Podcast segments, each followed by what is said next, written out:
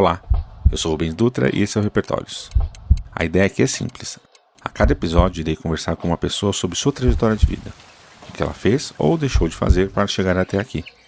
Não tenho uma metodologia, é só minha curiosidade em descobrir o que não conheço. Adoraria que você participasse me ajudando a melhorar as perguntas ou indicando pessoas.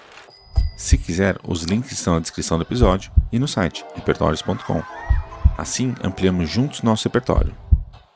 Vamos para a conversa?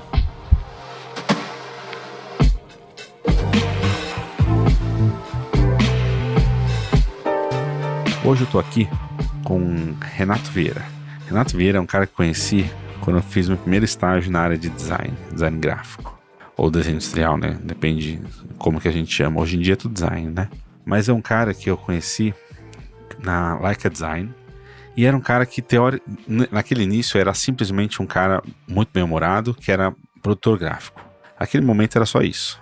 Só que eu via que ele tinha um respeito por todas as pessoas que estavam naquela sala, que era o Ruiz Vargas, o Léo Spigariol, o Ale Valdívia e o Eric Wink, que eram os sócios naquele momento, né? Na, na verdade não eram todos sócios, né? Mas eram os meus chefes ali na, na Laika. Mas todos eles tinham um respeito pelo, pelo Renato, assim. E me chamou, me chamou atenção aquilo. O tempo foi passando, a gente foi estreitando nossa amizade.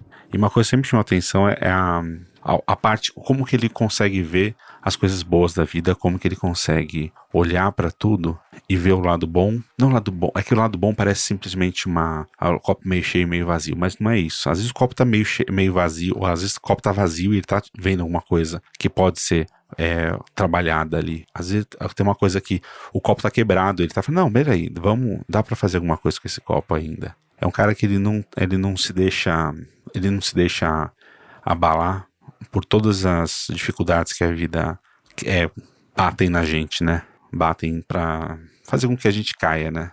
Apesar de todas as porradas que já levou é, da vida de diversas formas, tá aí, sempre sorrindo, e é o melhor vendedor que eu conheço, assim.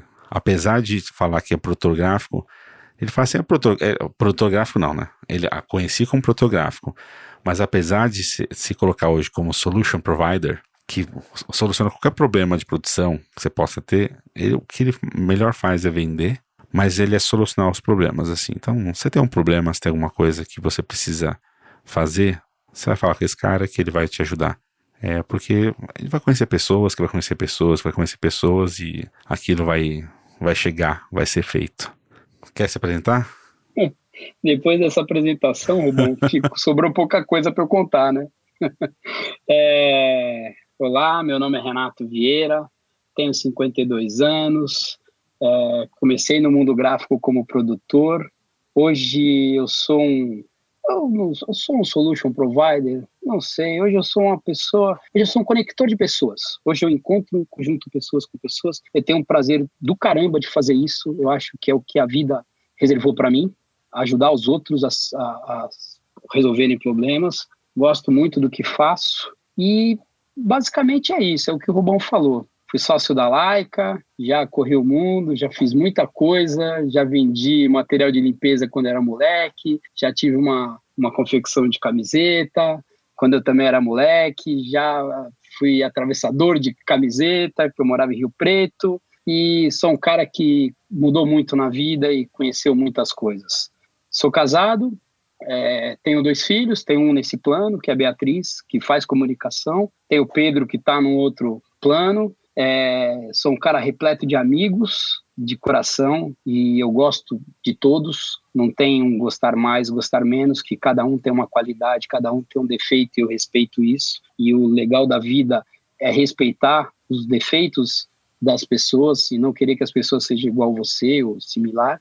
Né? Então, tenho amigos de esquerda, de direita, do centro, do alto, que vivem no mundo da lua, e basicamente eu sou isso daí, Rubão. Muito obrigado pelo convite. E o que, que, o que, que, você, o que, que você gosta de fazer na vida hoje? Em relação ao trabalho, ou sei lá. Cara, eu gosto de ajudar as pessoas. Eu, eu me vejo numa fase da vida que o prazer é ajudar o próximo. Independente do, do, do, de uma ONG, de um cara que está precisando de emprego, é, a pessoa que está precisando é, de, um, de um acompanhante porque o pai está doente e não pode levar ele no médico. Então, acho que eu, assim, sei lá, a vida me abriu tantas portas, me fez conhecer tantas pessoas e, e eu sempre meio que é natural meu conectar essas coisas. Então, isso é o que me dá mais prazer, sabe? É o que eu tenho puta tesão de fazer na vida, é isso. Fico muito feliz com isso, meu. E quando, quando as pessoas querem saber, assim, quem é você, além do seu trabalho, além das suas atribuições e da sua família, quem é você? Eu? É. Eu sou um cara baixinho, gordinho, é, sou um cara bem-humorado. Para mim, a vida ela, ela vai sempre ser melhor. Eu sou é, um otimista é, exagerado por natureza. Para mim, tudo vai dar certo, mesmo dando aquela puta merda, as coisas acontecendo ou não, vai dar certo, vai dar certo. Eu brigo para que as coisas deem certo. Eu não aceito a derrota. Assim, não nasci para ter esse tipo de derrota. A gente toma algumas rasteiras da vida, mas enquanto eu puder brigar para as coisas darem certo, eu, eu dou certo. Eu sou esse tipo de cara, sabe? Eu não, eu não, eu sou insatisfeito com, com, com as coisas que a vida às vezes te oferece, sabe? Eu prefiro sempre ter um pouco mais de coisas boas, de coisas que, pô, vai dar certo, a coisa vai melhorar, mesmo quando as pessoas estão na merda, porque, sabe, às vezes é fácil você chegar e falar assim, ah, não, a vida é difícil. Cara, por que, que a vida é difícil, meu? É difícil para você hoje? Se você der dois passos pra, na rua e for para um outro bairro, vai ter gente muito mais, com a vida muito mais complicada do que você, entendeu? Então, para mim, tem que dar certo, meu. Eu não tenho plano B na vida. Tem que dar certo, as coisas têm que fazer acontecer. Eu sou esse cara, meu. É, e às vezes a pessoa que fala, quando a gente fala assim, né? Às vezes a vida é difícil. Às vezes para a pessoa que é milionária, tá difícil porque ela não consegue enxergar uma outra coisa. Às vezes para a pessoa muito pobre também tá difícil porque outra, tá enxergando uma outra coisa. Não é riqueza, né, ou pobreza que faz a vida ficar mais fácil mais, é, ou mais difícil, né?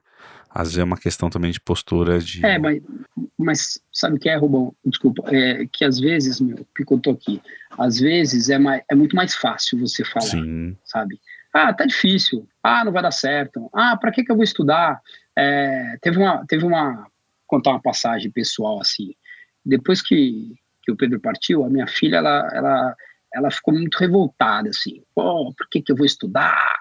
Por que, que eu devo fazer isso, por que, que eu devo fazer aquilo, eu não quero estudar, vejo, vejo meu irmão, ele estudou, não sei o quê, e acabou morrendo.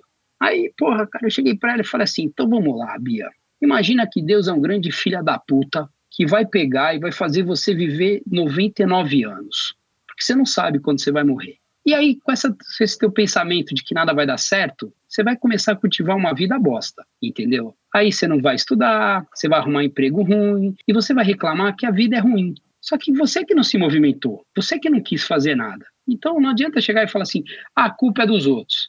Não, a culpa é sua. Vai lá e levanta. Ah, deu errado aqui? Beleza, vamos tentar amanhã. Deu errado amanhã? Beleza, vamos tentar de novo. Vamos, vamos fazer a coisa acontecer. Porque, imagina, se o cara te ferra lá, se o cara lá de cima te ferra com, com gosto, como é que você vai fazer? Você vai culpar quem? Então, acho que é, as pessoas elas usam muitas desculpas para não fazerem as coisas, sabe? Ah, não, não dá certo, eu não gosto. E eu não enxergo a vida assim, eu não tenho essa, essa visão. Eu tenho a visão que vai dar certo. Você tem que fazer as coisas acontecerem. Pode não dar? Pode não dar, mas eu não conto com isso, entendeu? Sim, e mas como que, como que foi para você? Você tá falando tudo isso, assim, uma coisa que me pega às vezes, eu acho que eu falei nos outros episódios, às vezes parece um discurso, às vezes, muito da, da esquerda, da direita, né, de como que a gente vai vendo, parece um discurso um pouco elitista a gente poder falar que é, que é só uma questão de postura, né? É, eu sei que muitas vezes a gente fala muito sobre isso, ah, não, mas é só uma questão de postura, que não sei o que lá. A gente sabe que não é só uma questão de postura, né? Tem vários outros detalhes, mas também é uma questão de postura. Não é só, mas também é. é quem te fez é, é ter uma postura assim para a vida? De entender o que é certo, o que é errado, como tomar essas posturas na vida, de não, ó, tem horas de você pegar e parar e você aceitar algumas coisas, tem horas de você pegar enfrentar e bater de frente e ir para cima. Quem te fez, ou quais pessoas assim mais te fizeram é, olhar para isso e quais foram as lições? Cara, uma das pessoas que mais me influenciaram a ser esse proativo, né, esse para frente, foi minha mãe. É, minha mãe é uma pessoa sensacional, tipo, amo de paixão, uma pessoa inteligente, é uma pessoa maravilhosa, é uma pessoa difícil, mas assim, eu tenho um irmão de nove anos mais, mais novo, um irmão que é nove anos mais novo do que eu, e ela falava que a gente tinha que aprender a fazer as coisas da casa. Eu tenho 50 anos, tá?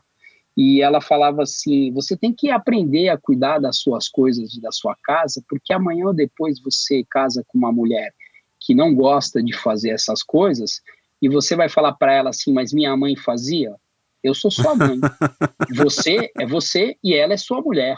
E isso, cara, foi uma coisa que me, me impactou de tal ponto que, assim, porra, verdade. Então, assim, eu cuido de uma casa, meu irmão cuida de uma casa, não é vergonha nenhuma lavar uma roupa, lavar uma louça, passar uma roupa, vou passar uma vassoura, se virar, porque, sabe, eu vou viver, a, a minha mãe, é, eu quero igual as coisas da minha mãe. Não, cara, minha mãe nunca deu mole pra gente. Ela sempre fez a gente se virar. Então, isso e mais as histórias de vida que eu fui passando foram me tornando assim. É, eu não posso aceitar, não posso ser passivo. Só que, Rubens, a pessoa tem que parar, parar, olhar para dentro dela e falar assim: ok, que caminho que eu vou seguir? Esquerda, direita, centro, ser como? Não adianta a gente falar assim: olha, você tem que se movimentar, olha, você tem que ser engajado. Olha, meu, se o cara não quiser ser engajado, esquece. Se o cara não quiser fazer, esquece. Ele tem que ter uma vontade dentro dele que fala assim: não, eu vou fazer tal coisa. Não importa o que ele vai fazer, se ele vai fazer teatro, filme pornô, não importa. Ele vai fazer o que ele quiser fazer, mas ele tem que partir dele essa vontade. Só que da mesma forma que parte de dentro essa vontade de ter alguma coisa, ou de chegar, ou de fazer, tem que partir de dentro essa vontade de ter uma postura diferente em relação à vida. Então é uma coisa muito assim, todo mundo tem que briga acaba, né? Acaba brigando. Eu briguei muito comigo para chegar onde eu cheguei. Eu tive muitos conflitos, como todos nós temos. Sim. Mas, assim, é, não adianta, porque é muito legal. Você chega hoje e fala assim: ah, cara, sabe como é que eu tô ruim? Eu vou lá, vou procurar um coach para me ajudar a fazer X, X coisas. É válido, é, é válido, é válido, é uma ajuda. É válido, Mas é. se você não quiser, é só um curso a mais, é só uma palestra a mais, é só uma coisa a mais que você vai fazer. Não tem mais nada é, a, a, além disso, né? Então, eu acho que isso, isso, acho não, tenho certeza, é isso que me motivou, esse pontapé inicial da Dona Moema, né, que, o nome do bairro, que era muito engraçado, era pequeno, ela falava Moema, os caras Noemi, ela não, Moema igual o bairro. isso foi o, o, o, pontapé inicial. Não, isso que você falou é uma coisa que é muito assim, né, de é, o, que ela, o que ela te ensinou, ou te... É, nem, nem, nem sei se é ensinar ou se ela aflorou em você, ela exigiu, é, é diferente. Exigiu, é, mas é, é uma competência, né? E competência é muito difícil de você extrair, porque é uma coisa que não é uma não é simples, né? De tipo aquela coisa da que a gente ouve muito em empresa, né? Da proatividade, né? Ah, você tem que ser proativo. Proatividade não é uma coisa que você ensina. É, é quase impossível de se ensinar uma pessoa a ser proativa. Ou ela é, ou ela não é. E esse é e não é é uma coisa da infância, né? Se você não aprendeu na infância a ajudar sua mãe, mesmo ela sem ter pedido, porque em algum momento seu pai ou sua mãe ensinou isso, você não vai aprender como adulto, né?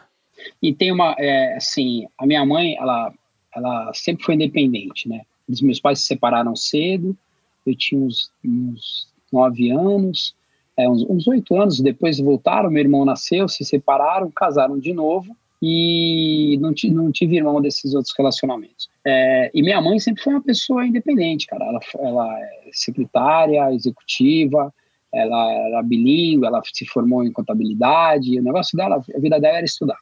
E a gente viajava muito, a gente mudava muito, porque ela arrumava os empregos, cara, a gente mudava muito. Tanto é que é, o Comind era um banco, ela, ela cuidava de implementação de agência.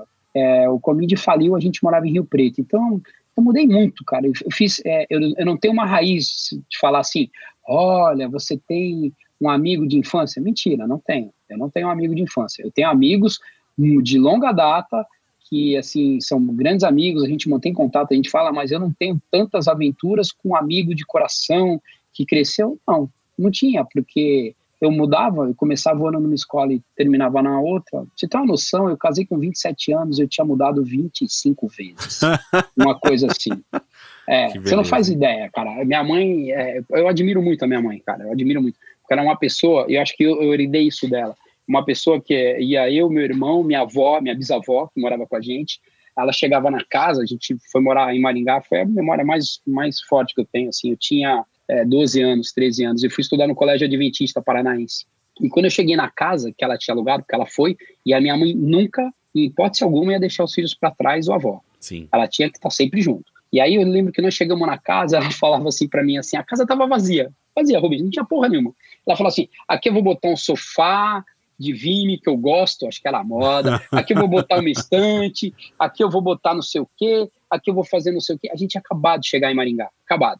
A ela, minha avó ficou com meu irmão, a gente foi na cidade, ela comprou um fogão de duas bocas, com um bujãozinho, é, uma mesinha de dobrar, uma cama Dragoflex, que era uma cama de. Ela fecha em L, né? Ela fecha as duas partes. É uma Sim. coisa muito antiga. E ela cabia atrás da porta para minha avó dormir os colchonetes. Eu sei que eu dormi aquela noite lá e fui para a escola interna. Depois de dois meses eu voltei para casa, porque eu ficava muito tempo lá na escola. Eu fiquei Sim. um ano estudando quase lá, praticamente um ano. Quando eu voltei, meu, a casa estava montada do jeito que ela falou. A porra do sofá de vime, a estante que ela queria, a mesa. E é, e é muito louco, cara, porque quando nós fomos embora de Maringá, eu não levei nada da casa. Toda vez que a gente mudava, a gente não levava nada. Minha mãe levava pouquíssimas coisas. Então, é, assim, é, a geladeira. É, Maringá foi uma coisa engraçada, porque eu já era mais velho, então eu tinha uma lembrança. Ela, falava, ela falou assim: eu falei, mãe, você vai levar a geladeira? Ela falou, não, a vizinha, não sei se chamava a dona Marta, coitada dela quebrou, vou dar para ela a geladeira. Pô, ela já tinha, ela desfez a casa inteira, cara. A gente não levava nada, a gente levava as roupas, né? E chegava em outro lugar, ela construía tudo de novo e é a mesma história, aqui eu vou pôr não sei o quê, aqui eu vou fazer não sei o quê. Então, esse, esse, esse reinício, essa chama que a minha mãe tem de reiniciar, até hoje, com 72 anos, ela reinicia as coisas, ela fala assim, tá, eu não tô morta, eu vou fazer. Cara, isso fez toda a diferença, né? Fez toda a diferença para mim. E vou falar, Rubens, ela, ela é né, é uma pessoa sensacional, apesar de ser uma pessoa com gênio terrível, vou te falar, cara. difícil. Dona Moema é difícil. Sim. Mas é isso. Então criou a gente de uma forma, assim, com todos os problemas que eu acho que toda família tem, ela criou a gente com uma, de uma forma muito boa, até que muito boa. Não, mas uma, uma pessoa, você está falando assim, uma pessoa como sua mãe, na época que ela fez tudo isso, se ela não fosse, não, não fosse firme no pensamento dela, na, nas atitudes dela, ela ia sofrer demais, né? Já, já, imagino que já sofreu, teve, mas imagina é, sem, sem fazer. E teve uma outra passagem de Maringá que também me marcou muito, que quando nós chegamos em Maringá, a minha mãe, ela, ela ainda era solteira. Ela não tinha casado com, com meu padrasto depois. Ela, ela nem, eu acho que nem eu conhecia. O que que acontece? Ela chegou lá, ela comprou uma aliança. E eu achei estranho a minha mãe comprar uma aliança. E ela falou, e eu falei, mãe, mas por que você comprou uma aliança? Você vai casar? Casou de novo? Ela falou, não, porque aqui as pessoas, as mulheres sem aliança com filho, eles fazem uma, um mau juízo. E eu não quero que passe nada, né? Eu não quero que ninguém fique constrangido, nenhum de vocês fique constrangido com isso. Então, sabe, são memórias boas que eu tenho. E aí eu comecei a ver, pô, sociedade bosta, né, cara? Tá julgando as pessoas pelo que as pessoas são. É verdade, meu, é, ela não deixa de ser uma sociedade bosta, né? Continua sendo, pô, né? Continua sempre. Faz 30 anos atrás, 40 anos atrás, continua a mesma porcaria. É uma sociedade que julga você ou pelo que você tem, ou pelo que você aparenta ter, ou pelo. Sabe? Tipo, é difícil as pessoas hoje chegarem e, e conversar com você, ou, ou, interessar por você como realmente deve se interessar. Mas eu também acho que cada um é com o seu cada um, né? Eu, eu gosto de falar com as pessoas. Você sabe disso eu gosto de. A gente volta e meia, toma um cafezinho, conversa, fala, pergunta das meninas, você pergunta das minhas, a gente vai falando. Porque, meu, não adianta eu ver uma foto, né?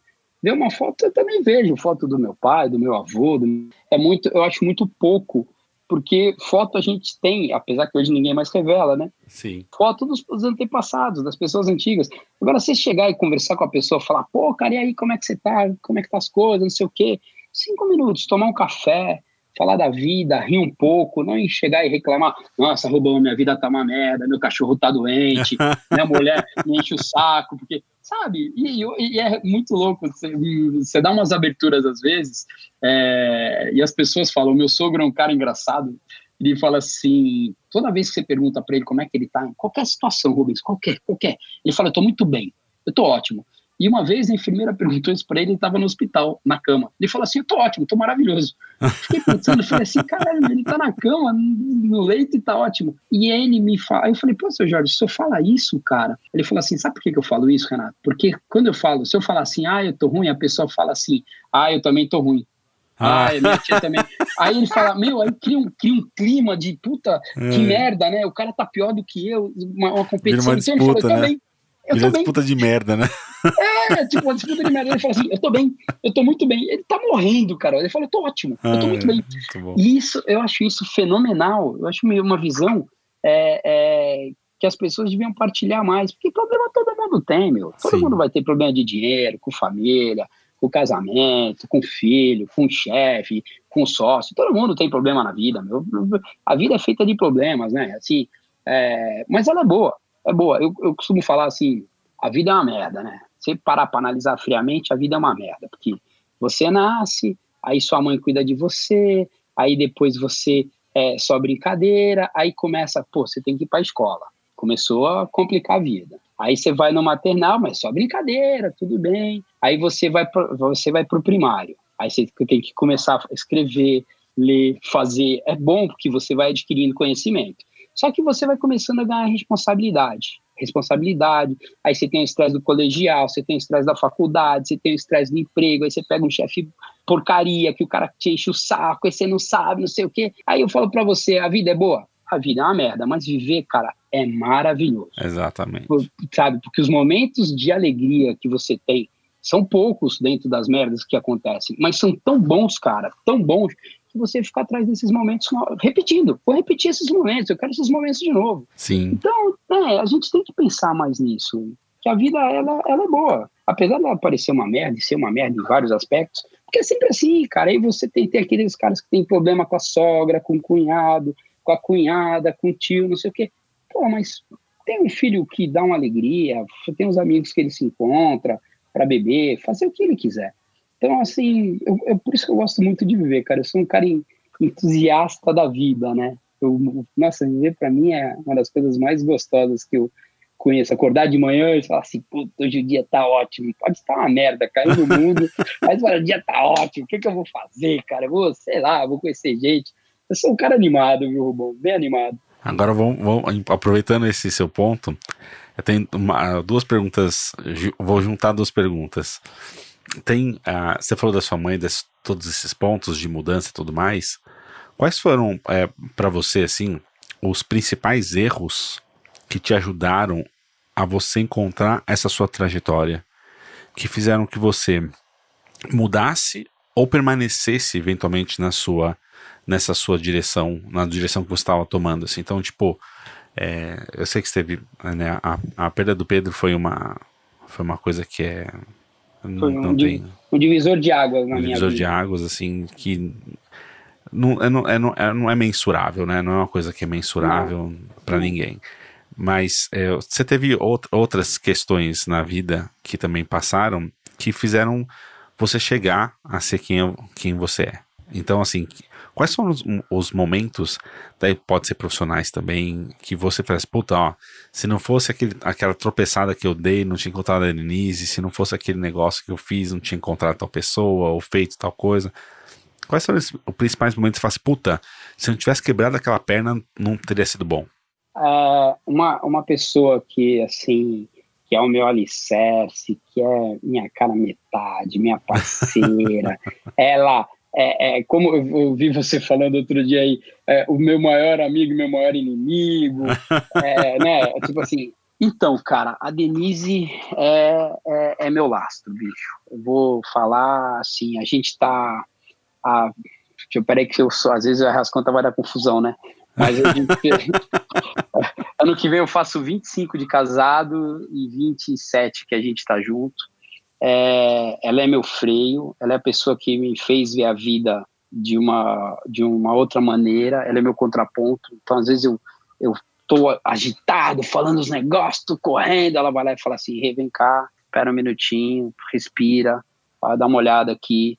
Então, assim, conhecer a Denise, que foi um acaso na vida, foi um acaso mesmo, a gente tinha amigos em comum e eu conheci a, Denise em uma ida na praia, e falam que amor de praia não sobe a serra, né? Então o nosso descobriu faz 26 anos que subiu a serra. Sim. E, e foi toda a diferença na minha vida foi isso, cara, ela. Isso foi um dos pontos.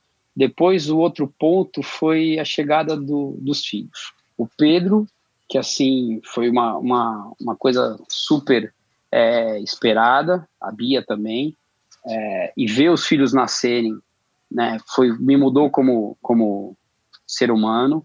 Tipo, pô, cara, esse ser, esse pequeno ser é, é, é a minha, né, a minha continuação, né? E eu vi uma vez um amigo falar assim, os filhos são a certeza de que nós nos perpetuamos. Sim. Né? E é muito louco, cara. A hora, a hora que eu vi o, o Pedro nascer, é, que foi o primeiro, né? E a Bia veio logo depois, três anos depois, foi surreal. Foi, eu não consigo descrever essa sensação de ver a chegada dele, o médico me mostrando, e aí eu olhei, né, aquela cara de joelho, que realmente é uma cara de joelho, mas você já sabe, se misturar aquele joelho com os outros, eu sei que ah, é. consegue é saber. Meu joelho, é, o meu, é o meu, é o meu joelho, esse é meu e tira a mão, e então isso meu me amadureceu, porque aí eu comecei a ter uma responsabilidade que eu precisava fazer. E eu fiz uma opção durante a minha, foi uma, uma opção importante, que durante a minha carreira, eu fiz uma opção de ficar com os filhos.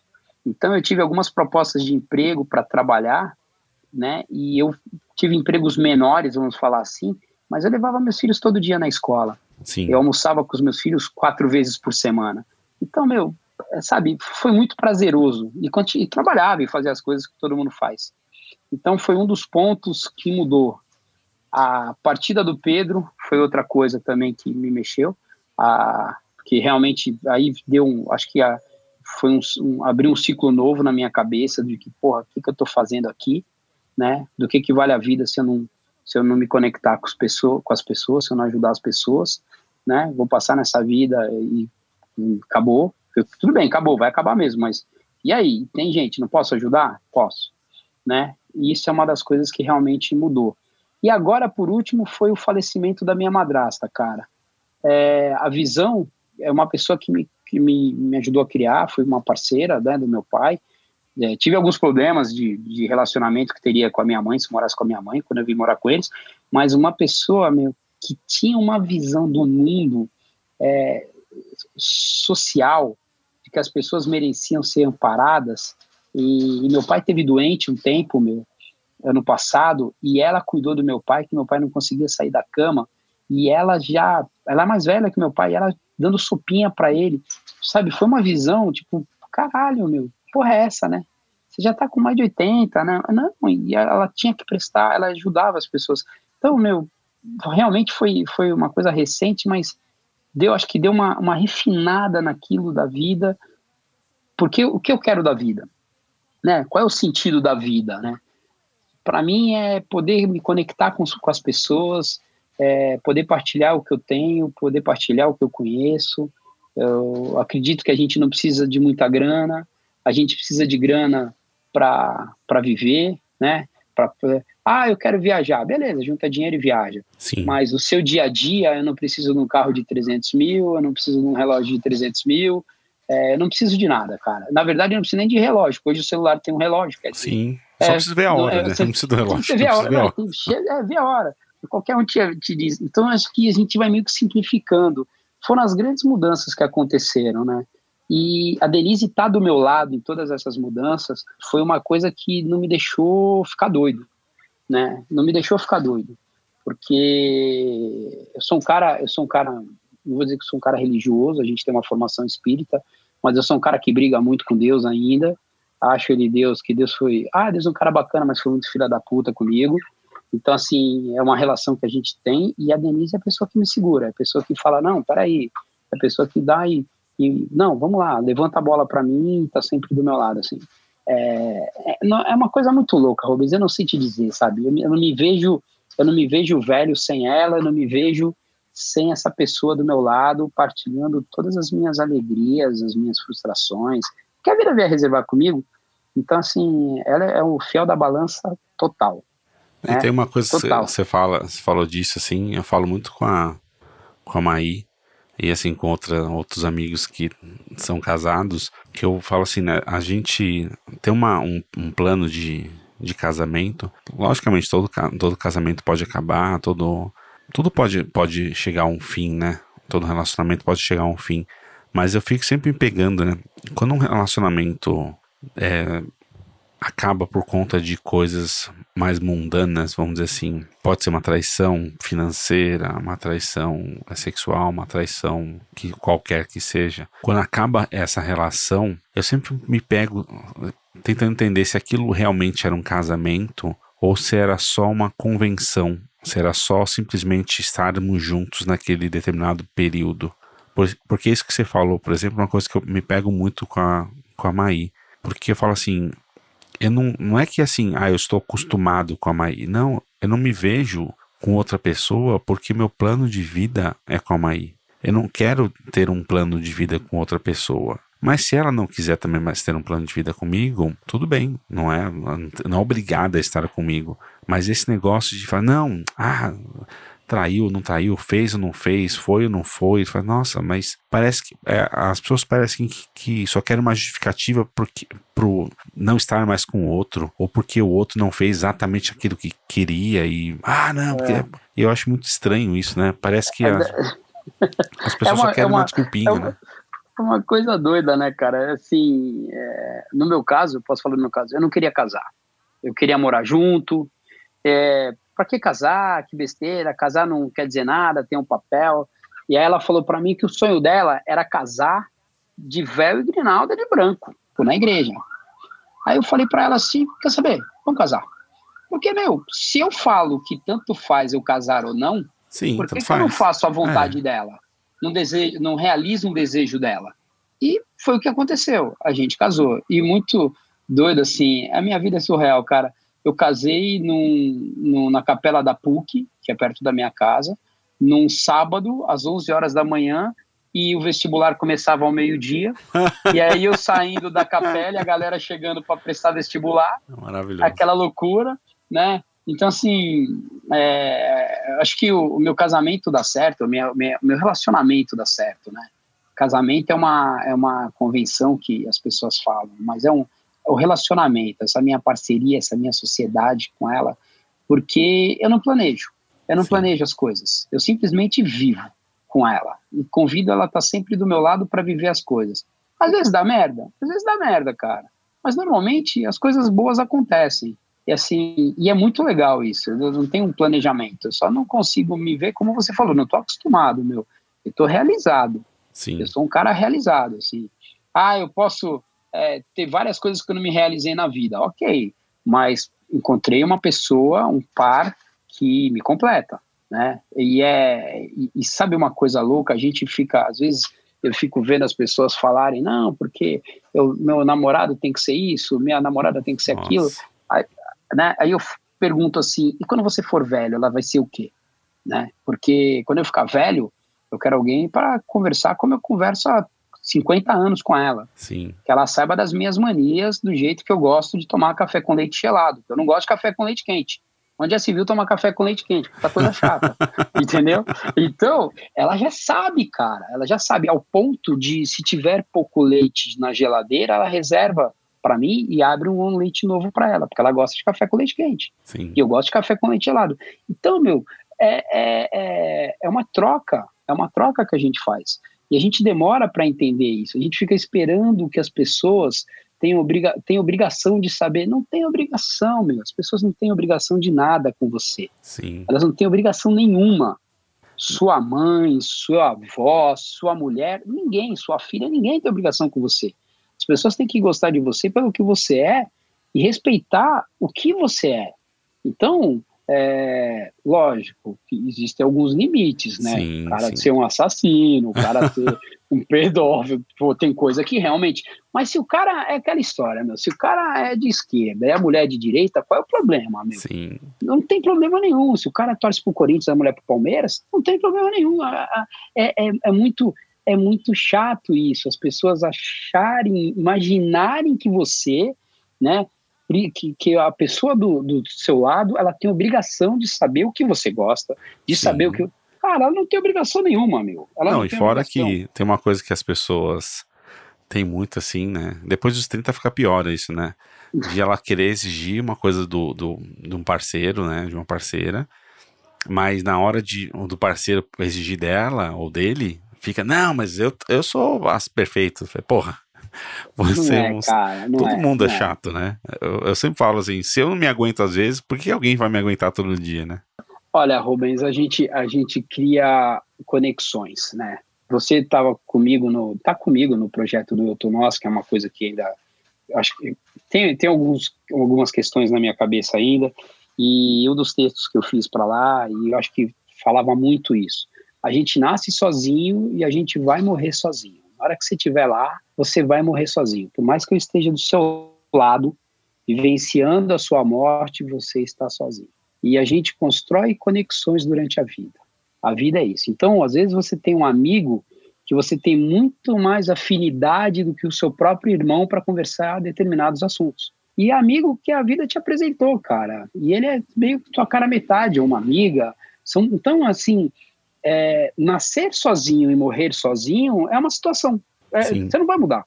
Só que as conexões que você faz na vida, que você vai conhecendo as pessoas, que você vai. Isso é legal. Então as pessoas vão te entendendo, as pessoas vão te aceitando, as pessoas vão te renegando também. Sim. Existem as pessoas que te renegam. E tudo bem, cara, sabe? Ah, mas porque Fulano me sacaneou, deixa o cara pra lá. O, o bem predomina sobre o mal. Você acaba, se você fizer uma peneira das suas amizades, você conhece muito mais gente bacana que está disposta a te ajudar do que gente sacana. Sim, entendeu? Sim. É, é, então você tem muita gente boa e você sabe disso. Que as pessoas às vezes não param para ver assim. Eu tenho tanto amigo assim? Tem, cara. Você tem. Você tem muito amigo bom. Você tem amigo que você não fala durante um tempo, mas a hora que você liga para ele, o cara tá disposto a te ouvir. Exatamente. Então, porra, ah, mas eu fico seis meses sem falar com ele. Ok, sem e problema, não tem problema nenhum. Passa dois Você, anos às vezes. Passa dois anos. É, meu, meu irmão é um cara que eu fico assim, quatro meses, ele não mora em São Paulo, eu fico quatro, cinco meses sem falar com ele. Quando eu falo com ele, cara, quando a gente se fala, é super bom. E não quer dizer que eu ame menos, que eu goste menos, que eu tenha ciúmes, que eu tenha. Não, meu, o cara tem uma vida corrida, o cara tem mulher, o cara tem filho, o cara trabalha, eu tenho mulher, eu tenho filho a gente tem problemas para resolver. Aí quando a gente consegue se encontrar, puta, que legal, a gente fala, conversa, não sei o quê, como se, sabe, é, isso faz parte da vida. E não, e muita gente hoje cobra um afeto e não pode se cobrar um afeto. O afeto é uma coisa que é, é, é espontânea. Sim. Ou você gosta ou você gosta. Se você não gosta, não adianta você fingir que você gosta, porque a pessoa vai saber. Sim. As pessoas estão mais dá sensíveis quando você pode dar também, né? É, as pessoas só dão o que tem para dar, meu, não tem mais. Não existe outra coisa que ela possa fazer, Sim. sabe? Ah, e, e as pessoas ficam se cobrando muito. E acaba sendo um mundo muito chato, sabe? Nossa. Muito chato, porque as pessoas. Tudo hoje é motivo de alguma coisa. É, o bom senso é uma coisa que as pessoas esqueceram, né? Sim. Não, não tem mais o bom senso.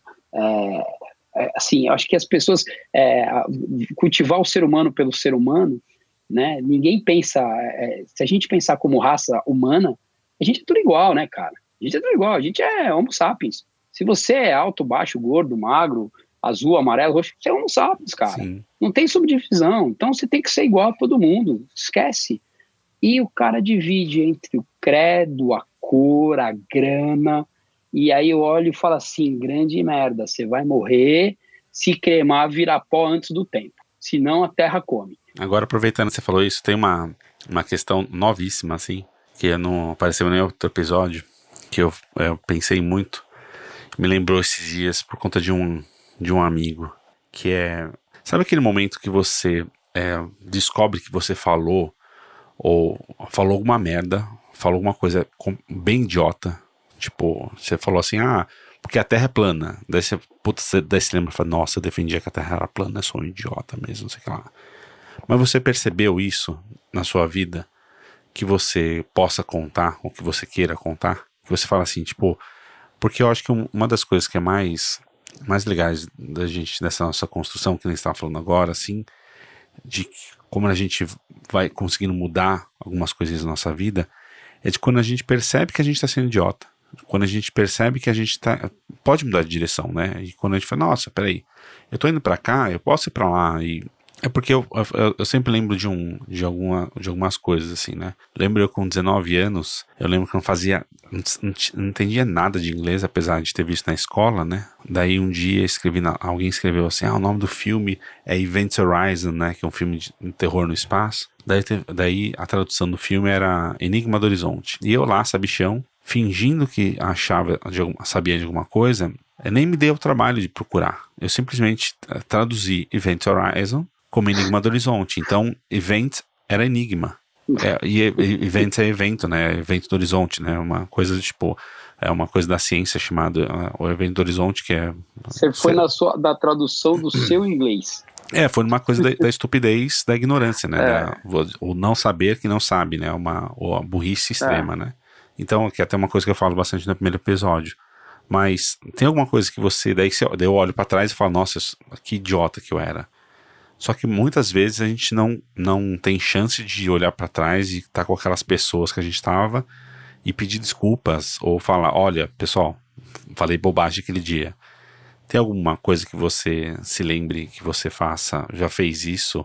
Ou que você fala, nossa, fiz tal coisa? Cara, eu toda vez que eu vejo, toda vez que alguém me fala que eu fiz alguma coisa errada e eu vejo, a primeira coisa, e eu, eu assumo, eu vejo que realmente fiz coisa errada, primeira coisa que eu faço é pedir desculpa. E não é porque, ah, eu sou humilde, não, porque você tem que aceitar que você não sabe tudo, você tem que aceitar que você, você vai viver dez vidas e não vai saber tudo, e faz parte da sua vida isso. Então, é, quando eu estou errado, quando a pessoa me corrige, qualquer coisa, Rubens, e eu dou a liberdade das pessoas me corrigirem, você sabe disso, você já presenciou, eu não, não me sinto ofendido, muito pelo contrário, é, eu acho que a pessoa sabe mais do que eu. Eu acabo, eu acabo pedindo desculpa e levando, né, e, e aprendendo aquilo. Vai para o meu dicionáriozinho, vai para minha caixinha de coisas novas. O que eu tinha era uma mania, foi um caso, é, chegou a ser pitorístico, né? Muitos anos atrás, eu, eu não prestava muita atenção no nome das pessoas. E eu confundia muito o nome, muito o nome das pessoas. E depois eu descobri que o nome é uma coisa sagrada, né? Você não deve chegar e cara chama Renato e você chama de Ricardo, ou João e José. Não, você tem que saber. Sim. E aí eu fui num, num cliente e. Mariana e Marina, né? Quase morte, né? É, é, é, pô, é uma coisa que queima o filme total, né? E eu achava que não, cara. Tipo, pô, meu, daí, né? O cara não vai nem ligar, o cara não vai nem ligar. E aí a, a Milka, grande, a grande Milka, né? Conhecida. Sim. Você conhece ela lá? Sim. Ela uma vez falou para mim assim, Renato, é, tem esse senhor aqui, fulano, e mas é, todo mundo chama ele pelo sobrenome. Você, por favor, não erra o sobrenome dele. Vai lá, e na época eu trabalhava na Alphagraphics, né? E aí eu vou lá para resolver o problema dele, você, eu sei que você vai resolver o problema dele, mas você não erra o nome dele porque ele não gosta de gracinha. E o nome do senhor chamava Favoreto. E na época tinham lançado um, um equipamento chamado Vaporeto, que limpava os limpava um monte de coisa, né? Que era de vapor. Sim. Cara, eu entrei na sala do cara, bati o olho no crachá, vieto, já mandei ele. E aí, seu, né, seu vaporeto. Meu, o cara cresceu o olho, o cara regalou o olho pra mim, não ai, falou nada. Ai. Fizemos uma reunião, falou do trabalho, não sei o quê, pá, pá. Agradeceu. E, e uma coisa legal, ele me frisou pelo nome, né? Obrigado, Renato não sei o que, Renato. Eu, ah, que isso, seu vaporete, se eu precisar. eu, eu, achando que eu era o pica da galáxia, né? Aí é. saio lá, falo, pô, Milka, como esse vaporeto é gente boa. Ela fala assim, você não falou isso pro cara? Falei, falei, porra, meu, você é louco, o nome dele é Favoreto. Meu, caiu a ficha. Falei, puta, Renato, você errou o nome do cara. Fiquei 40 minutos falando com o cara, chamando o cara de Vaporeto, Vaporeto, seu Vaporeto. Aí, porra, né? Beleza, fui fazer o material do cara, fui lá entregar o material do cara, né? Porque eu gostava de entregar aquelas coisas assim. Quando eu chego lá, aí, o seu, seu favorito, muito obrigado, né? Aí ele olhou para mim e falou assim: Ô Renato, obrigado você, né? Aí eu falei: ah, desculpa, né? Porque eu, eu chamei, né? Eu, eu errei o nome do senhor, puxa, coisa desagradável. Aí, cara, foi a maior lição que ele falou assim: eu nem, eu nem percebi. Aí falei, pô, muito obrigado. Fiquei tipo uns seis meses, olhava para ele, eu tava num lugar, eu me escondia, cara, não queria ver com ele. Tava no lugar, me escondia, não queria ver com. Agora, tipo, ano passado a gente foi gravar um negócio lá, E aí eu encontro com ele, ele vem de longe, cara. Me cumprimentou, ele vem de longe, rindo. E, ô, oh, Renato, como vai você? Faz tempo que eu não te vejo, a família, não sei o quê. Aí, ô, oh, seu favorito, eu vou bem, e o senhor. A moral da história, cara, é, a gente não, não, não, não, pode se achar o fodão, cara. Sim. Que hora que você se acha o fodão, você dá uma patinada que não tem volta, entendeu? Então, foi isso me ensinou depois a prestar atenção Sim. nas coisas, em, em detalhes, assim. Eu comecei a prestar atenção nos detalhes, porque os detalhes fazem a diferença em várias coisas que a gente faz durante a vida, né? Sim. No trabalho. E foi, uma, foi um caso, um, assim, rendeu durante muito tempo a meu me enchendo o saco com razão por causa dessa besteira que eu tinha falado, né? E outras coisas mais. Isso é uma das coisas que eu errei, que foi marcante. Mas Puxa, Rubens, acho não, não, que mas provavelmente, é provavelmente tem de erros. Sim. Não é que eu queria Ah. só uma, uma ilustração assim da vida, porque eu acho que é, é legal a gente. é, porque ficou me pegando bastante isso, assim, porque é uma. É importante a gente entender isso, né? Que você acabou de falar. Que a gente. Primeiro, que a gente. Todo mundo erra, e erra com frequência, e num geral a gente erra exatamente quando a gente acha que a gente é melhor. Quando a gente acha que está por cima da carne seca, é o momento que a gente vai errar mais feio, né? Porque a gente para de prestar atenção, né? É, é, é aquela, aquela história, aquele locutor da Sport TV, agora eu se consagro, né? Agora eu se consagro. tipo, eu vou fazer um negócio, eu vou arrebentar, não vai ter pra ninguém, eu sou o pica da galáxia. Aí você faz, meu, você faz aquela merda, dá aquela cagada que não tem tamanho. É, é difícil, meu, é difícil. E, e assim, não é porque eu tô ficando mais velho, vou fazer, vou fazer, tenho certeza que eu vou fazer. Se eu ficar mais 10 minutos aqui, eu vou lembrar de pelo menos umas três que eu fiz com força, entendeu? E a gente faz. E tem que aceitar que você errou, não é desonra, não é desmérito, não, é um aprendizado. A vida é um aprendizado. Você está nessa fase do aprendizado, entendeu? Você está entendendo. Agora tem umas duas, umas três perguntinhas para você. Que você quiser, Rubão. Um, um momento feedback para mim, assim. Qual, que- o que que você, para você, eu sou mais chato? Que Pode ser sincero, não precisa ser. O que, que Cara, eu sou mais chato, é, assim, eu, eu não acho que eu não acho que você é um cara chato. Você meio às vezes se rotula de chato. Não, meu, você tem uma exigência, um nível de exigência que é muito seu para algumas coisas. Então, às vezes você se, se fica fica é, chateado e fica inconformado com algumas atitudes de algumas pessoas que as pessoas se acham. E- mas você não é um cara chato, né?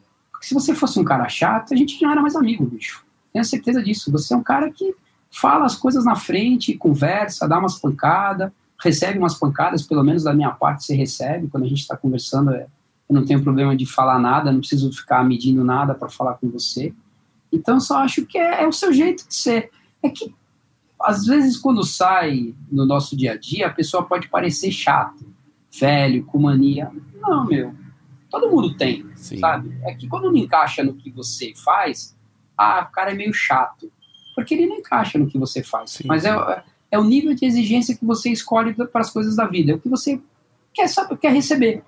Então, não é chato. Você é assim, é o seu jeito. O Rubens, é, é, o Rubens seria, não seria o Rubens se não fizesse isso. Sim. Se não questionassem coisas que às vezes eu penso, às vezes você questiona coisas, eu falo assim, você tá de Rubens, você tá me questionando essas porra, meu. Tipo, eu não tô dando importância, mas para você é importante. E eu entendo isso. Tipo, aí eu tenho que explicar. Se eu não consigo explicar, eu já cansei de falar pra você, ah, Rubens, fica com, fica com o que eu respondi que não sei mais. Fica com essa depois Fica com essa, porque, pô, não adianta, meu. Não adianta, eu não vou conseguir te agradar, eu não vou, de repente, entender esse nível de exi- exigência. Mas não tem como. Então, Sim. porra, Bola pra sabe? frente. Bola pra frente, meu. E você faz várias questões, assim, não é uma, não, são várias, cara, várias. Às vezes eu olho e falo assim, não, esse Rubens tá louco, tomou chato santo daime, né, mano? Não é possível, acho pergunta que ele faz. Aí ele não, e é sério, e, e legal é que você é sério pra fazer isso, você faz as Sim. perguntas muito sérias, assim, muito embasadas, muito. Você vê que o negócio é baseado, eu falo, meu, para, mano, não vem, não vem, vem, vem mais, vem mais light, vem mais light, que eu tô bem light, bem facinho, que eu tô tranquilo. Mas não acho, não, Rubens. Eu não acho um cara, você, muito pelo contrário. Acho você uma grande pessoa, meu. Não, é, Não, mas não é que puxar você é um saco, cara. Não, não, eu não preciso puxar saco de ninguém, não, cara. Você é um cara que eu não preciso puxar saco. Nem que eu queira dar pra puxar saco, você já tinha me tolhido da sua vida. O que acontece é assim: tudo que você passou né, com a parte da doença, aquela, essa superação, essa, essas voltas que a vida dá, na pessoa que você era lá atrás, do estagiário da Laika, com aquela foto de óculos que a gente tem em algum lugar, precisa ver, pro cara que é hoje, né, o marido da Mai, o pai da Pipa, né, esse cara empreendedor, é, eu, eu, tenho muito orgulho de, de te conhecer, meu, porque eu, eu gosto quando as pessoas, elas escrevem a vida dela, né, com a mão dela, elas não deixam, não deixam a vida escrever para ela. Ela vai lá e ela escreve o que ela quer, ela vai criando o roteiro dela. Você, você, Rubão, é um dos poucos caras que eu conheço que tem essa capacidade de escrever o teu roteiro da sua vida, aonde você está indo, você se questiona. Então, assim, eu não preciso puxar o seu saco, não. Eu acho que é isso daí. As pessoas que te conhecem é, devem partilhar dessa opinião, né? É, pô, teu casamento, cara, eu lembro do seu casamento, você fez um pedido muito inusitado para levar a máquina fotográfica para bater foto para mandar para você, que aí você ia ter vários ângulos de várias. Eu achei demais, Rubens, aquilo. Sim. Eu achei uma ideia sensacional. Eu falei, meu, que coisa legal. O cara pediu, puta, deve ser maravilhoso. E fiz isso, cara, e achei do cacete. Sim. E não é, né? É uma coisa uma coisa que você escreveu. Você é. podia ter falado nada, né? E você, você fez meio que o planejamento né? E é uma coisa que difere, assim, eu não consigo fazer esse planejamento dessa forma na minha vida. Eu consigo fazer esse planejamento para trabalhar, para abordar um cliente, para estudar o mercado do cara, para fazer, para vender essas coisas. Mas na vida, eu deixo meio ela, eu deixo meio ela fluir com pequenos ajustes, pequenas coisas que vão me acertando, assim. Né? E eu admiro isso, acho que é uma qualidade nas pessoas. Então você, você é bom, cara, você é bom. Se você mais uns 20 anos você fica bala. Por enquanto você ainda tá, por enquanto você ainda tá júnior. Trainee. Agora vamos lá. Sabendo o que você sabe hoje, e só sabe, sabendo que você só sabe o que você sabe hoje, por tudo que você passou, você muda, arriscaria mudar uma coisa do seu passado para você ser uma pessoa diferente? Eu só sou o que sou pelas experiências que sofri. Sim. Que passei. Mas mudaria? Sim, mudaria. Mudaria várias coisas. Mas, assim, já foi, né? Já foi. Mudaria? Mudaria. Todo mundo quer mudar alguma coisa da vida que passou. Só que eu olho para essas coisas que eu queria mudar e aí eu entendo por que eu trilhei o caminho para a esquerda e não para a direita, por que, que eu fiz isso, por que, que eu fiz aquilo. Porque se a gente fosse rebobinar a fita da vida, né, você queria ser, de repente, outro filme, né? Não queria Sim. ser romance, queria ser um filme de ação, um rambo da vida. Não, tá bom. A história, a história ela, ela é boa. Queria mudar? Várias coisas. Mas aceito que eu não posso. E, não, e, e tem uma coisa, Rubens, que eu limei da minha vida mesmo. Se. Sim. Ah, e o se? Se não existe, cara. Ah, se, se caguei pro si. Se não vai para lugar nenhum. Se é, um, é, uma, é, é, é uma coisa tão cruel Sim. que o ser humano é, ah, mas se eu tivesse escolhido outro emprego a minha vida, mentira, mentira. Se eu tivesse né, bebido, mentira, cara, você não pode. O si é uma coisa que ele, ele fica judiando da pessoa. Exatamente. Né? Ele judia, ele, ele judia, ele cria um trauma na cabeça, ele cria um, a pessoa fica assim, ai, se, se eu tivesse escolhido aqui, ah, se eu tivesse aceitado aquele emprego, se eu tivesse mudado para praia, se eu tivesse casado com fulano, se eu tivesse casado com cicrano, meu, esquece, si, si é cruel. É. O Si só o si só tá aqui para judiar é uma é um é uma é uma palavrinha maldita que te cria dúvida, né? E tristeza, né? No fundo você acaba ficando triste porque você cria frustração que você poderia ser, você imagina um mundo que não existe. É, o, o Si não ganha jogo e o Si é aquela coisa de é, você tem que escolher um caminho. Para cada escolha uma renúncia e tipo, escolhe um caminho. Ele é o melhor? Não, é o que você escolheu. Se você escolher esse caminho, é o caminho que você escolheu acabou. Se você ficar pensando em todos os caminhos que você poderia escolher, você fica parado no lugar, né? Daí você fala assim, ah, mas, mas aquele gente, é o caminho melhor. É... Assim, cara, o que, que é melhor, o que, que é pior? É só escolhe um caminho e vambora. Mas, Rubens, na vida, em muitos momentos, você se pega nesse movimento. Sim. Você, você é, em algum lugar da sua vida, você vai se cobrar uma atitude que você não tomou. E o, e o, o pulo do gato é você não perder muito tempo com isso. E às vezes as pessoas passam uma vida. Ah, eu podia estar, se eu estivesse no emprego, se eu tivesse aceitado aquele marido, se eu tivesse feito isso, se eu tivesse feito é, a bariátrica, se eu tivesse N coisas, cara.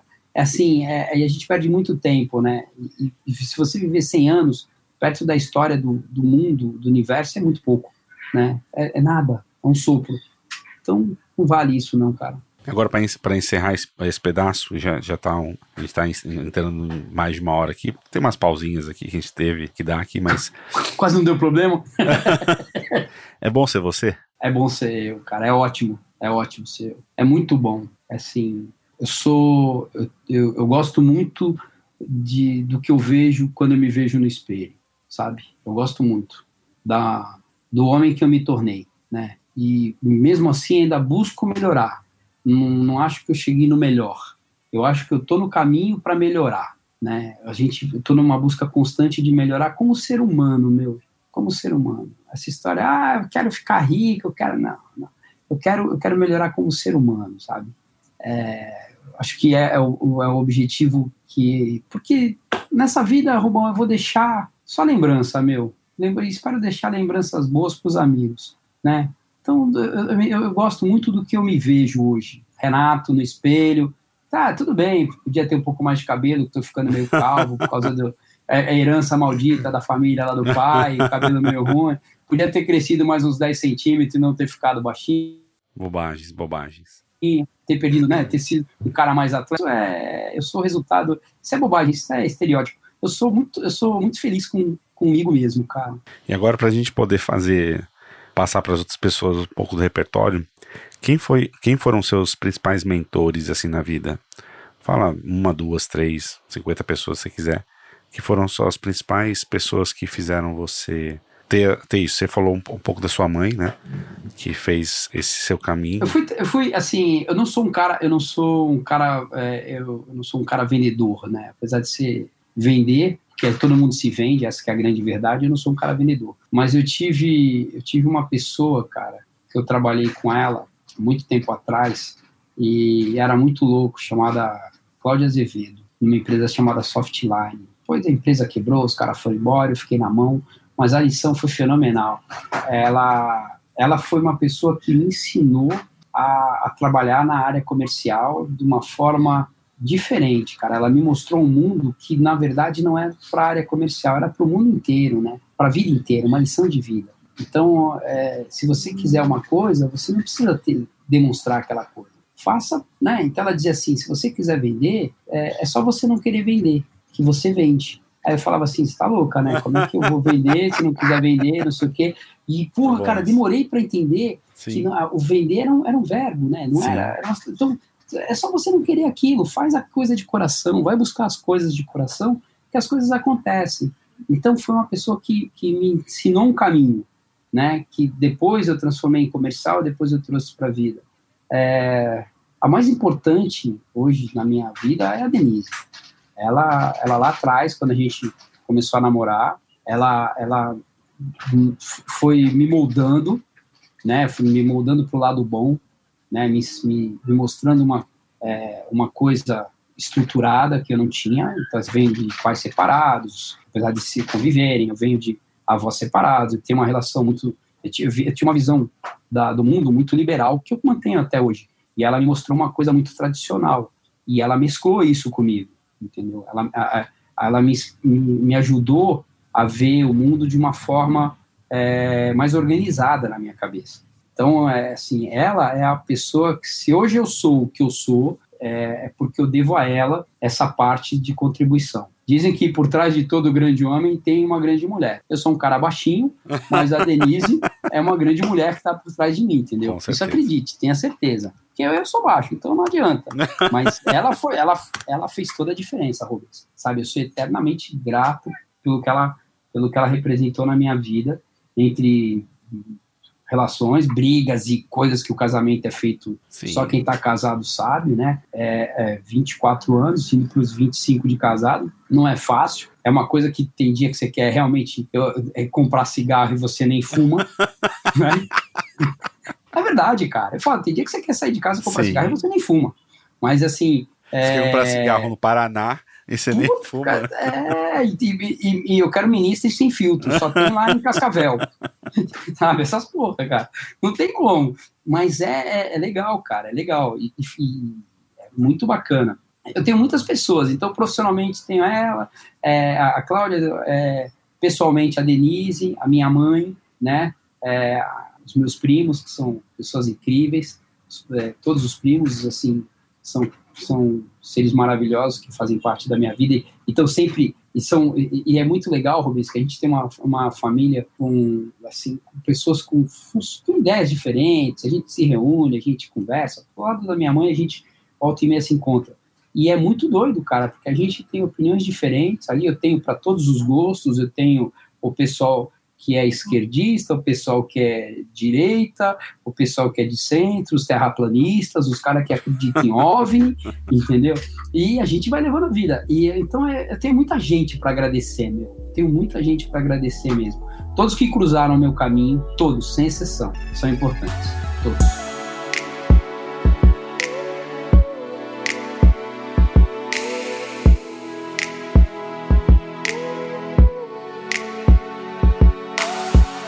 Então, agora, para ajudar mais pessoas a ampliar o repertório delas, quais são as suas indicações de livros, experiências, filmes ou qualquer coisa do tipo é, que você dá para as pessoas poderem ampliar o repertório delas? Olha, filme, na verdade, teve um, um documentário que eu assisti há uns anos atrás e eu, me, eu, eu fiquei alucinado com aquilo. É aquele documentário do Giro, Giro Sushi, tem na Netflix de giro, Sushi dos Sonhos, uma coisa assim, que é um cara que faz um sushi fenomenal no restaurante, que é no metrô de Tóquio, há 50 anos, pá, pá, pá, e o cara é detalhista. E, e aí eu vi aquele seriado, sei lá, algumas vezes, e cada vez que eu via, primeiro é, ele, ele se vende como uma coisa comercial. Sim. Depois eu comecei a ver pelo lado do giro. Tipo assim, o cara é aquilo a vida do cara é aquilo. Se eu tiver que fazer uma coisa, eu tenho que fazer ela bem feita. Só que isso é na vida inteira. É na vida inteira. Eu tive um patrão que ele falava para mim assim: se você fizer uma coisa com pressa e ela sair errada, aonde você vai arrumar tempo para fazer ela certa? E, e, só que isso é na vida inteira. A gente tem que se dedicar. E é, é, esse documentário é fenomenal, porque a vida do cara é assim. Não é o restaurante. O restaurante é só o resultado da vida dele. Mas a vida do cara é assim. Então esse esse seriado, esse seriado, esse documentário eu aconselho para você ver com os olhos do ser humano, dele, não como negócio. Esquece o negócio, mas os olhos do cara, do Giro, que é fenomenal. Maravilhoso. Cara, cara livro, bicho. Não, não precisa ser. Você eu vou falar, só isso. falar uma coisa pra você, Rubão. É você vai, não, você vai rir, né, cara? Mas quando eu tive interno lá no Paraná, no Colégio Adventista, a gente tinha um, um, um, negócio que era uma, era uma lição, vai, que a gente tinha que ler a Bíblia, né? E você marcava os versículos. Cara, eu vou falar para você, eu já li a Bíblia. Sim. Entendeu? Eu já li a Bíblia. Dizer que é um bom livro? Não, não vou dizer que é um bom livro, até porque eu li meio contrariado na época que era a gente queria fazer. Mas não é bem dela que eu vou indicar. Mas, meu, tem muitos livros bons, cara. Tem. É, assim, é, resumir a um livro só é, é, é pouca coisa. Eu, eu, só digo assim: leia o que te der vontade. Pega e leia. Ah, mas eu quero ler sobre economia. Lê, lê. Você vai, vai, vai ter coisa boa para você. Quero ler sobre espiritismo. Leia também. Quero ler sobre ficção. Leia. Ler é um exercício é, muito bom, cara. Você nunca vai ter um livro só, puta, esse livro é fodástico, é o livro da minha vida. Não, meu, eu acho que tem vários livros. Pode ter um que tenha te mudado, né? Eu não lembro. É, um livro que eu gostei muito de ler criança foi As Aventuras de Cazuza. Mas o meu avô a gente lia lá na, na praia, né? É, aquele lá da coleção Vagalume também li todos. Foram livros para minha fase, saborosérrimos de ler, sabe? Eu gostava de ler. Mistério Cinco Estrelas, Diabo, são coisas. Mas é, é, leitura, meu. A gente só adquire conhecimento. Então, por mais, se eu fosse um economista, não leria só economia, leria história. Né? Eu, eu, gosto de ler coisas diferentes do trabalho, que às vezes esse mundo fala assim, não, você tem que fazer isso, tem que fazer MBA, você tem que fazer não sei o quê. Cara, tem outras coisas além do céu e da terra. Outras... Não, o pior erro que qualquer profissional faz de qualquer área é ler só sobre sua área. Por quê? Porque provavelmente quem vai fazer a disrupção da sua área, né? Quem, a palavra bonita, né? Mas quem vai subverter sua área não vai ser um economista. Provavelmente vai ser um, um filósofo, um, um, economista, vai ser um professor de educação física, um professor de filosofia.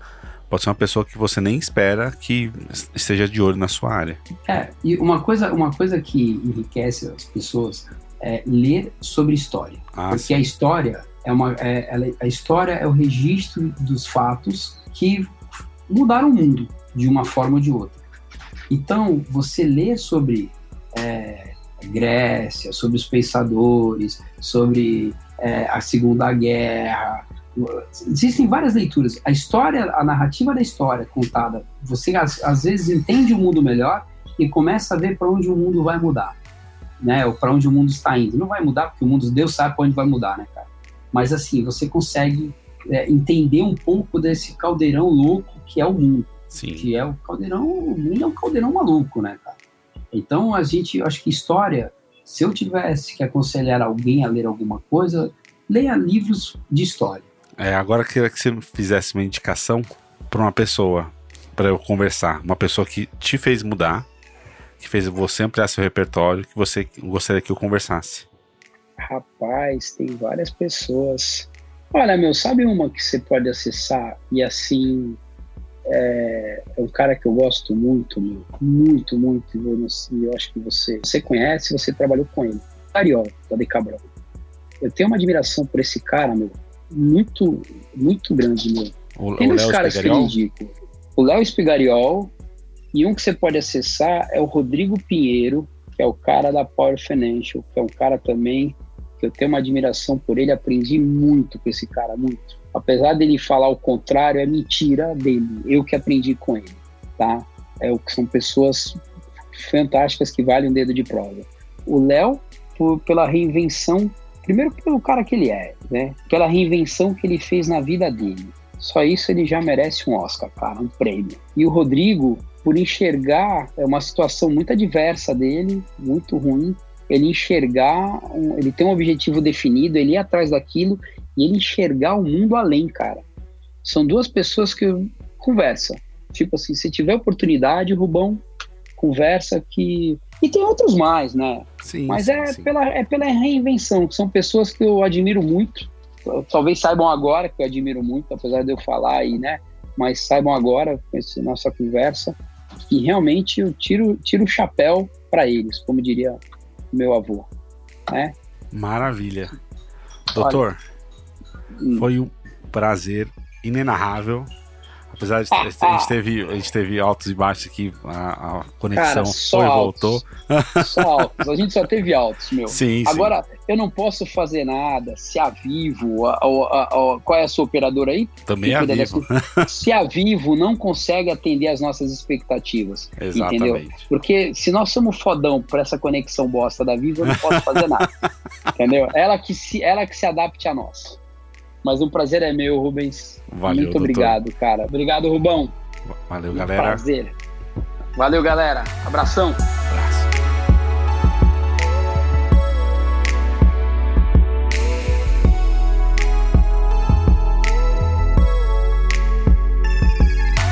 Para finalizar, só quero te lembrar de uma coisa. Todos os conteúdos que falamos durante o episódio tem link lá no post. É só acessar repertórios.com. E aproveita que está lá e me conte o que achou do episódio, o que passou pela sua cabeça enquanto você ouvia. Mas se quiser mandar uma mensagem mais privada, mande um e-mail para ampliar.repertórios.com. Você também pode indicar alguém para eu conversar. É só entrar lá no site e ir na aba Quero indicar alguém. Até o próximo episódio.